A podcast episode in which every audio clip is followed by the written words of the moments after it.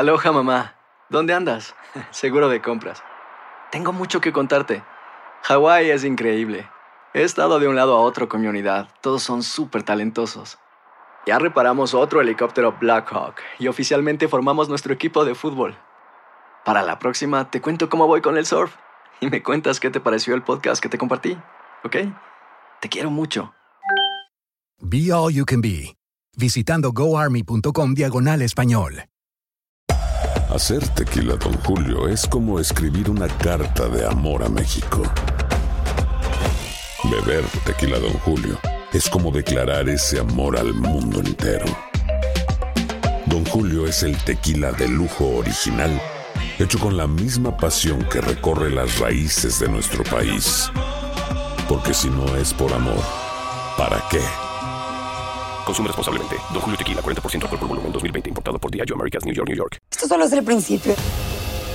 Porque lo mejor, Esto no se va a quedar así. lo más impactante, ¿Por qué? Soy tu madre. Esta mujer me robó. Por favor, abre tus ojos. está por venir en ¿Entendiste? Tu vida es mi vida. De lunes a viernes a las 8 por Univisión. Y eso sí que amerita un brindis, ¿no crees? Bienvenidos al podcast del Gordi y la Flaca. Somos Raúl de Molina y Lidia Estefan y en los próximos minutos escucharás las noticias de la farándula más picantes del momento. Y bueno, ya va a empezar el podcast del Gordi y la Flaca con las mejores entrevistas a actores, músicos y por supuesto tus celebridades favoritas. Te voy a decir una cosa, me está mandando un tremendo chisme aquí. Ya ustedes saben lo que tienen que hacer. Hola, ¿qué tal? Me acompaña mi querida Tania Charry. Bienvenidos al Gordo y la Flaca en el día de hoy. Como se podía esperar, señores, las controversias siguen con el caso de Pablo Lyle, que fuese eh, encontrado culpable en el día de ayer. Y mucha de la gente se pregunta, eh, ¿fue correcto, no fue correcto? ¿Qué pasó? Eh, ¿Fue culpa de la defensa? ¿Fue culpa de la jueza? ¿Fue culpa de que el jurado no tenía las pruebas necesarias? Como ustedes saben, nuestra Tania Charry estuvo presente. Y, Tania, eh, ahí pasó de todo. Ahí pasó, ahí pasó de todo, Lili, desde la una de la mañana eh, fue trasladado Pablo desde la cárcel que está, como yo decía ayer, detrás de la corte hay una cárcel que es como cuando los eh, reos están esperando un juicio o están esperando eh, cosas que hacer en la corte. A la una de la mañana él fue trasladado a la cárcel de TGK, en donde allí va a esperar hasta el 26 de octubre. O sea, que lo tenían en la corte desde las... En la, no, en la corte, atrás de la corte, hay un edificio que es una cárcel también, se llama Pretrial Detention Center. Ahí están los reos cuando, por ejemplo, cometen delitos menores cerca eh, de esa zona o están esperando ir a la corte. Entonces, allí después pasa a la, a la cárcel de TGK, aquí en el Doral, en donde va a esperar su presentencia el 26 de octubre. Y te explico por qué se habla de presentencia. Ese día van a presentarse los miembros de la defensa y de la fiscalía para decirle a la jueza, mira, nosotros creemos que le debes dar tanto, el otro dice no, por esto, por lo otro. Y después es que se le dice en otra moción, en otro día, se le dice cuánto exactamente va. Se ha hablado de entre 9 años y a 15 años, pero es algo que se comenta, pero, pero no sabemos. O No, sea, no. O sí. Sí, es, es nueve años, nueve años y dos meses a 15 años porque es lo que se rige la ley. Hay un libro como un guidelines que tienen todos los jueces en donde ellos tienen que, que regirse dentro de eso. Ahora, la jueza puede decidir si de repente le puede dar un menos, menos tiempo, ¿no? Ahora, cuando vimos a la familia ayer eh, y, esa última imagen de, de Pablo, cuando los mira finalmente, eh, nos partió el alma. Cuando vimos a la señora también, eh, Mercedes, ya montarse al auto y no querer hablar con la prensa, o sea, en ningún momento la vimos que a lo mejor esto significara algo, no sé, especial para ella. Me imagino que cierra un capítulo. te das cuenta que son dos familias que al final están destrozadas. Completamente. Mira, hemos hecho un resumen de lo que pasó ayer, de las otras cosas que han pasado en los últimos minutos y ahora, después de la pieza, te voy a contar muchos más detalles. Adelante. Hoy Pablo Lyle amaneció en una cárcel de la ciudad de Miami. Luego de ser encontrado culpable, el actor fue trasladado esposado al centro de detención, en donde esperará hasta que la jueza le diga los años que deberá pasar en prisión. Según las guías ordenadas por el Buró de Prisiones, este sería de entre 111 meses a 15 años. es decir, nueve años y dos meses y 15 años. Pero si la defensa somete una moción, la jueza tendría la potestad de bajarle o no la condena. Como este caso ha sido tan mediático, probablemente se requiera que Pablo esté en una celda aislada por su seguridad. Esto es solo si es requerido por sus abogados. La familia de Pablo obviamente está destrozada. No han podido ver al actor porque por COVID las cárceles de Miami no permiten visita y su esposa y sus hijos regresarán a México en los próximos días. La familia de Juan Hernández, aunque satisfechos con el resultado, estaban llorando cuando escucharon la decisión. Señora Mercedes, ¿cómo toma usted este veredicto? Sin palabras. ¿Está, está contenta? ¿Está conforme? La justicia del Señor. El hijo de Mercedes Arce pide la máxima pena para el actor. Un día muy emotivo, contento que se hizo justicia. Él se actuó pues, muy, muy agresivamente. eh, sus acciones la llevó a eso, a estar condenado, en- eh, preso, porque al final es un asesino. Lo mató sin querer, pero fue un asesino. ¿Tú crees eh, que la sentencia cuál puede ser o cuál debe ser para Pablo?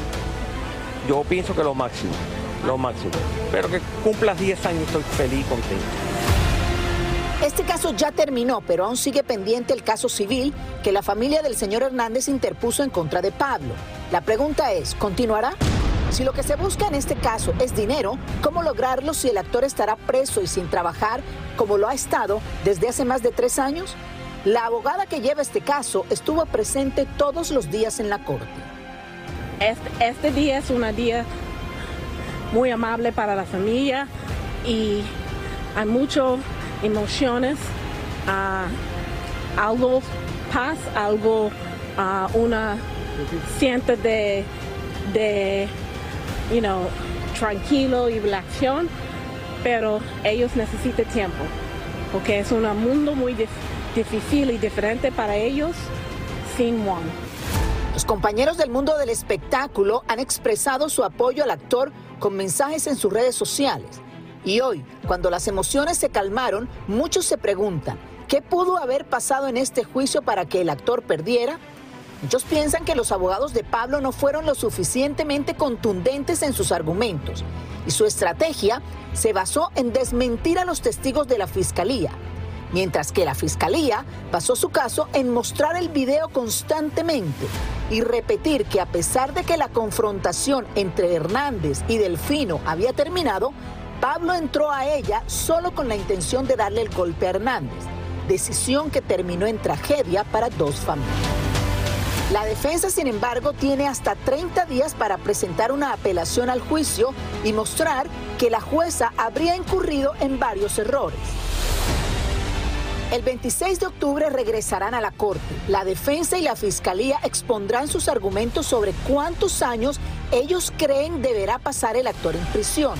Y luego habría otra audiencia en donde la jueza entregará su sentencia final.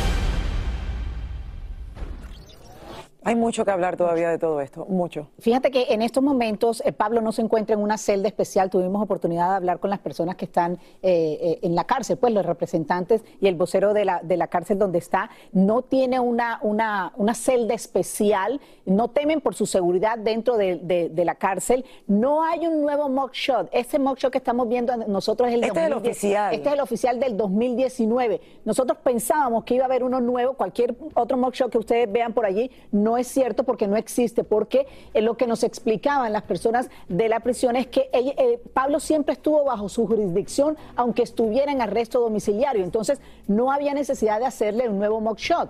Eh, solamente si en caso tal que él se hubiese hecho algún tatuaje en la cara o algo. Si algo físico hubiese cambiado, entonces sí tienen que hacer un nuevo mugshot. lo hubieran, lo hubieran hecho. Este, él, como les decía en la historia, no puede la familia verlos personalmente porque por COVID hasta este momento no se permiten las visitas, solo lo pueden hacer los abogados representantes de él, solamente lo pueden ver de manera virtual por unos cuantos minutos. Ahora, mucha gente pensó que a lo mejor eh, la decisión no iba a ser que lo encontraran culpable, a lo mejor hubiese sido un poquito, no sé, eh, diferente el resultado y están criticando mucho. eh, a la defensa. Para eso tenemos que nos explique un poquito mejor, señores, el abogado Carlos González, que estuvo en todo momento atento a todo lo que ocurrió dentro eh, de la Corte. Bienvenido, eh, abogado. Eh, se puede hablar de tantas cosas que a lo mejor eh, quedaron en duda. Para mí, personalmente, creo que la mayor que yo escucho en la calle es que muchas personas eh, tienen la idea de que Pablo trató de escaparse el día que pasó esto. Eh, y yo creo que no se ha explicado bien. Sí, gracias como siempre por estar con ustedes. Pero eso fue una de las cosas que sucedió que yo no lo culpo a los abogados defensores, sino a la jueza. Porque lo que sucedió fue en los argumentos finales, el, fiscal dijo al jurado que ellos cogieron a Pablo antes de escaparse. La defensa puso su objeción, pero la jueza dijo no. El fiscal puede decirlo. Y yo no entiendo cuando jueces toman decisiones así, porque ella sabe muy bien que eso no es la verdad.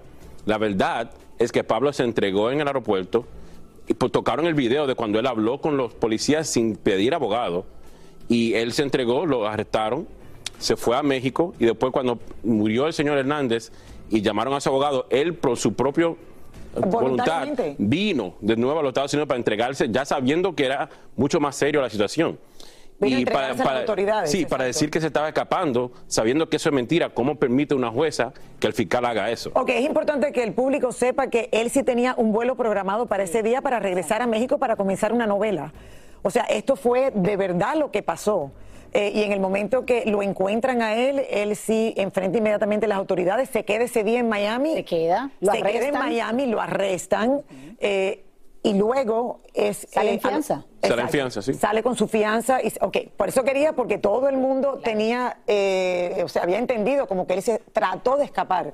No, él iba a México, esto estaba programado. Sí, tienen eso entendido porque eso fue lo que el fiscal dijo, sabiendo que no es verdad. Ese fue un error que usted vio como especialista dentro de la corte y dentro del caso. ¿Qué otro error pudo haber visto usted que cometió la jueza dentro de este caso o que se cometió?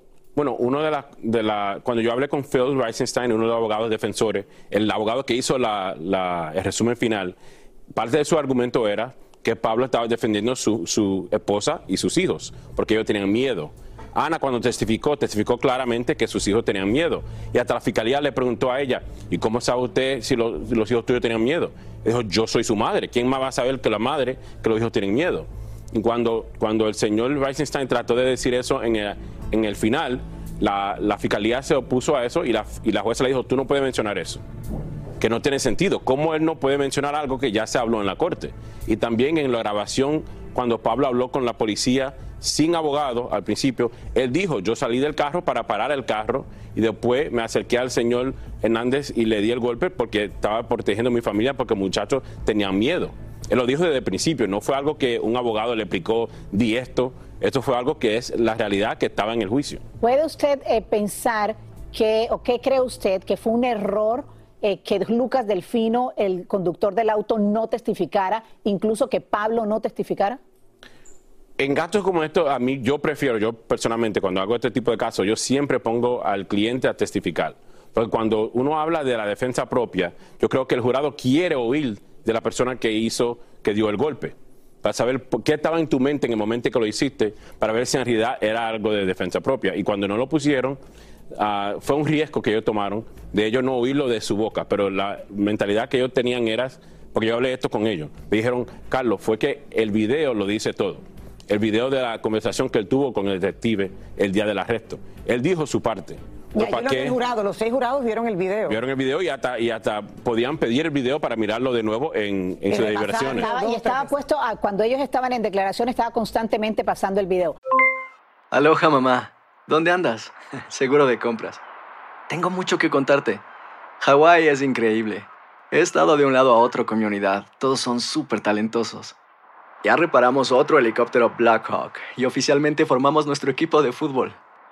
Para la próxima te cuento cómo voy con el surf y me cuentas qué te pareció el podcast que te compartí, ¿ok?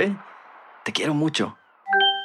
Be All You Can Be, visitando goarmy.com diagonal español. Esto solo es el principio. Porque lo mejor, Esto no se va a quedar así. lo más impactante, ¿Por qué? Soy tu madre. Esta mujer me robó. Por favor, abre tus ojos. está por venir en ¿Entendiste? Tu vida es mi vida. De lunes a viernes a las 8 por Univisión. Y eso sí que amerita un brindis, ¿no crees? Y ahora regresamos con el show que más sabe de farándula, el podcast del Gol de la Plata. Fíjate que tenemos la declaración eh, de la fiscal general del estado de la Florida, eh, Catherine Fernández, quien está dando su opinión y su statement sobre este caso. Bueno, siempre creímos que nuestra víctima, Juan Ricardo Hernández, sucumbió al golpe provocado por el señor Lyle. Por lo tanto, mi oficina presentó una acusación de homicidio involuntario contra Pablo Lyle. En este momento, eh, el condena de sentencia está programa para una fecha en el futuro.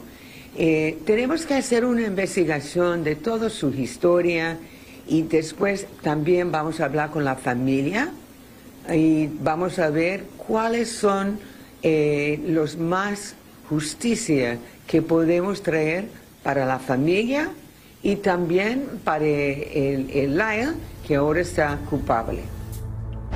Yo te digo, yo te digo que yo en este momento hay, hay dos actores con este problema. Está Alec Baldwin, que lo conocemos del mercado americano, que hacía eh, televisión todos los sábados en la noche. Eh, le pasó más o menos, yo diría lo mismo. O sea, con la pistola mata a una mujer haciendo una escena y está en la casa con su familia sin ningún problema.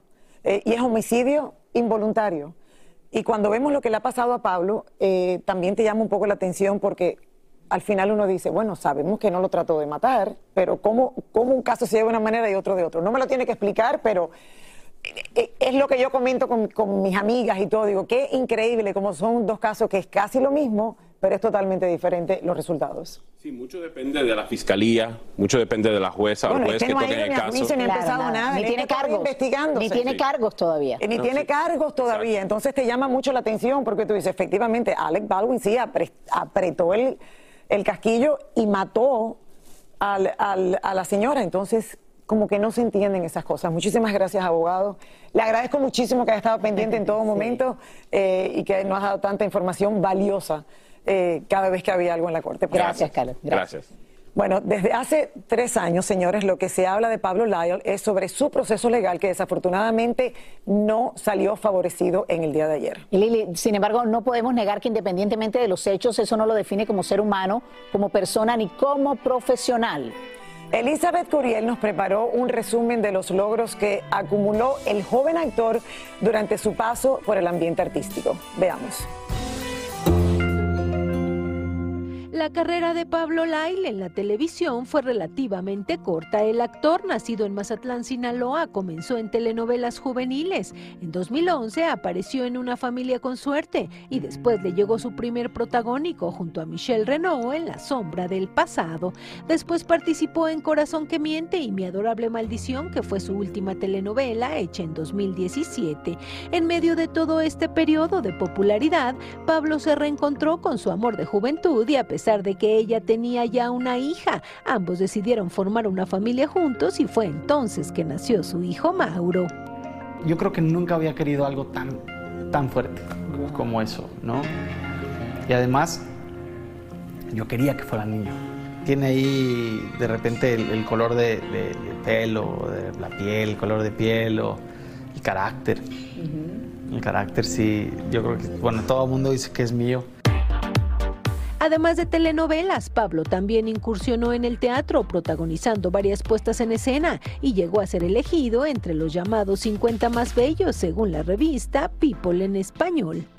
Pablo, nacido en la cuna de la banda, manifestó también su inquietud y gusto por la música regional mexicana. Incluso tenía el proyecto a corto plazo de lanzarse como cantante de este género.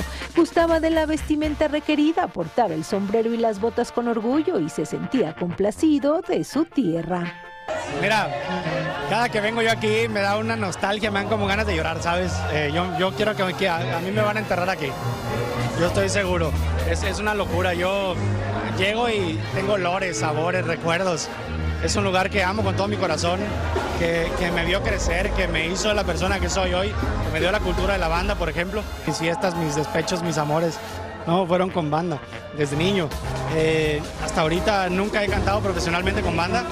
Eh, me gustaría, pues sí, claro, a quién no le gustaría no estar ahí arriba con una banda, con todo ese público, ¿no? Y vamos a ver qué pasa. Justo un mes antes del terrible altercado que le cambió la vida en cuestión de 20 segundos, se estrenó su primera película, Mis Reyes contra Godines, y hasta tuvo el tiempo para poder promocionarla. Ya después de lo ocurrido, se estrenó una serie titulada Yankee a través de Netflix, pero ya en ese entonces estaba bajo prisión domiciliaria en la ciudad de Miami. La carrera artística de Pablo hasta ahora solo cuenta de entre 12 y 13 años. Se piensa que este desagradable incidente paralizó abruptamente una carrera en ascenso. Aún no se sabe cuántos años deberá cumplir el actor en prisión. Tampoco sabemos si en un futuro podrá regresar a la actuación y resurgir como el ave fénix. Solo el tiempo tiene la última palabra. Bueno, ahí lo tienen, señores. Yo creo que en el día de hoy la cantidad de artistas que han salido eh, a dar su opinión, a, a, a mandarles su apoyo, a tratar de hacerlos sentir mejor de una manera u otra. Eh, y fue un corto paso lo que tuvo en el mundo del espectáculo. Pero ¿no? Pero, pero yo sé, ¿no? Y, y todo el mundo dice que era lindo, querido. Eh, yo lo conocí, bueno, a través de este caso, pero le deseamos todo lo mejor y, y esperaremos entonces hasta el próximo 26 de- 26 26 de octubre. Bueno, el conflicto, señores, legal, hablando de, de- de problemas legales, el conflicto entre Ricky Martin y su sobrino sigue complicándose cuando pensamos que todo había terminado en un momento.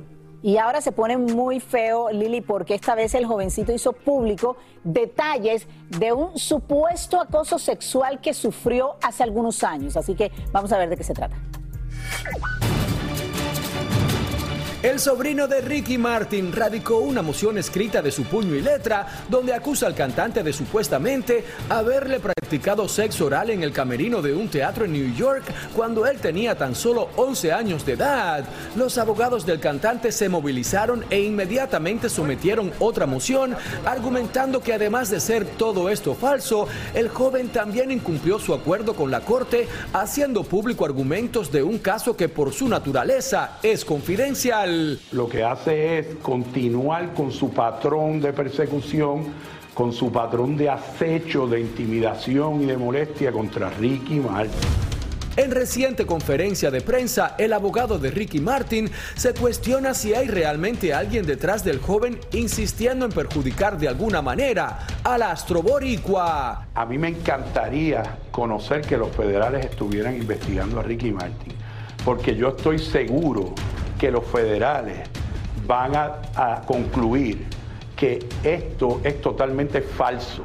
El abogado también afirmó que le están pidiendo al tribunal que le exijan al Hospital Psiquiátrico San Juan Capestrano que entreguen evidencias de unas hospitalizaciones que ha tenido allí el joven a causa de un supuesto problema mental. Por su parte, el hermano menor del astro boricua también lo defiende y asegura que Ricky es incapaz de abusar de la inocencia de un niño.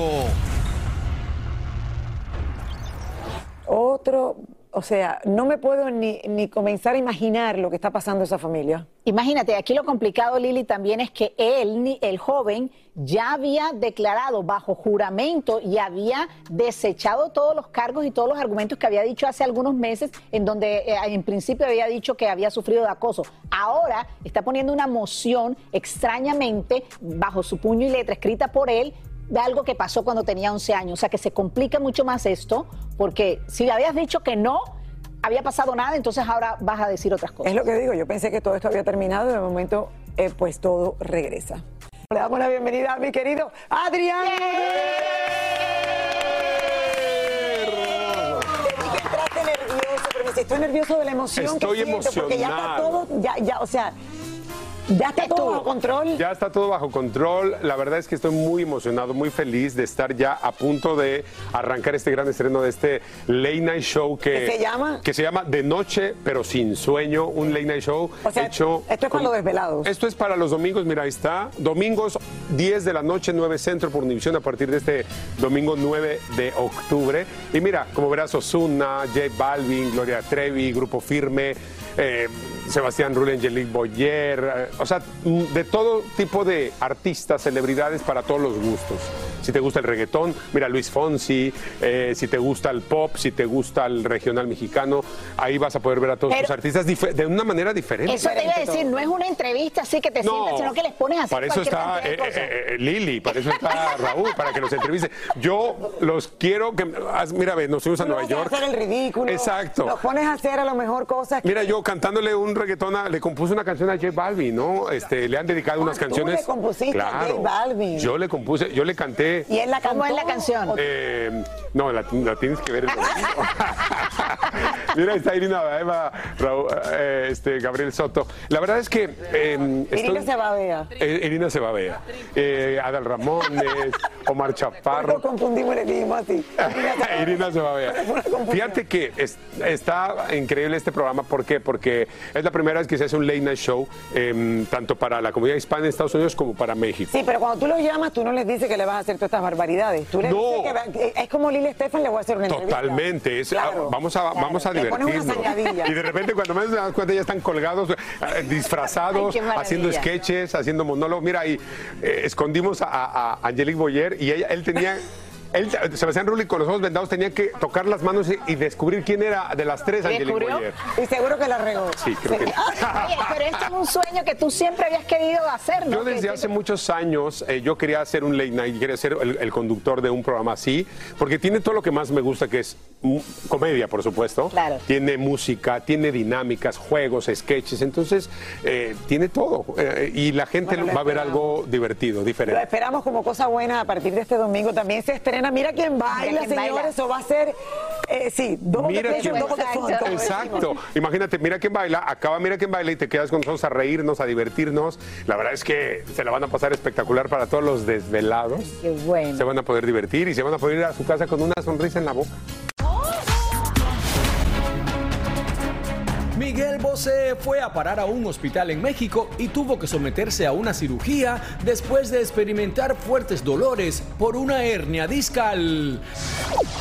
Alec Baldwin y la producción de la película Rust llegaron a un acuerdo fuera de corte con la familia de la directora de fotografía fallecida de un disparo. Como parte del acuerdo, el viudo de la cineasta será el nuevo productor ejecutivo del filme, el cual continuará sus grabaciones en enero del próximo año. Por fin, Elon Musk se decidió a comprar la red social de Twitter por el precio de oferta original de 44 billones de dólares y pidió que se suspendiera el juicio en su contra después de meses de querer salirse de dicha negociación. Kanye West armó tremenda controversia durante la Semana de la Moda en París al aparecerse luciendo una camiseta con el mensaje White Lives Matter, quizás ironizando el conocido mensaje Black Lives Matter. Como era de esperar, esto ha causado mucha controversia entre celebridades, modelos y publicaciones. Aquí seguimos hablando de, seguimos hablando de Alec Baldwin, de la diferencia y Pablo Lyle. exacto. Que bueno, al final resultó una persona eh, muerta y son dos resultados diferentes. Completamente diferente, Lili. Muchísimas gracias por escuchar el podcast del Gordo y la Flaca. Are you crazy? Con los chismes y noticias del espectáculo más importantes del día. Escucha el podcast del Gordo y la Flaca primero en Euforia App y luego en todas las plataformas de podcast. No se lo pierdan. Dicen que traigo la suerte a todo el que está a mi lado. Y esa es mi mala fortuna. Basada en el clásico de Juan Rulfo, llega Univisión, El Gallo de Oro. Supongamos que la caponera puede inclinar la suerte a quien ella quiera. ¿Estás tardando en conquistarla? Con Lucero, José Ron y Plutarco Asa. Este gallo está cambiando la vida. En una historia legendaria de amor y azar. No trates de cambiarme, no lo vas a lograr. El Gallo de Oro, lunes a viernes a las 9 por Univisión.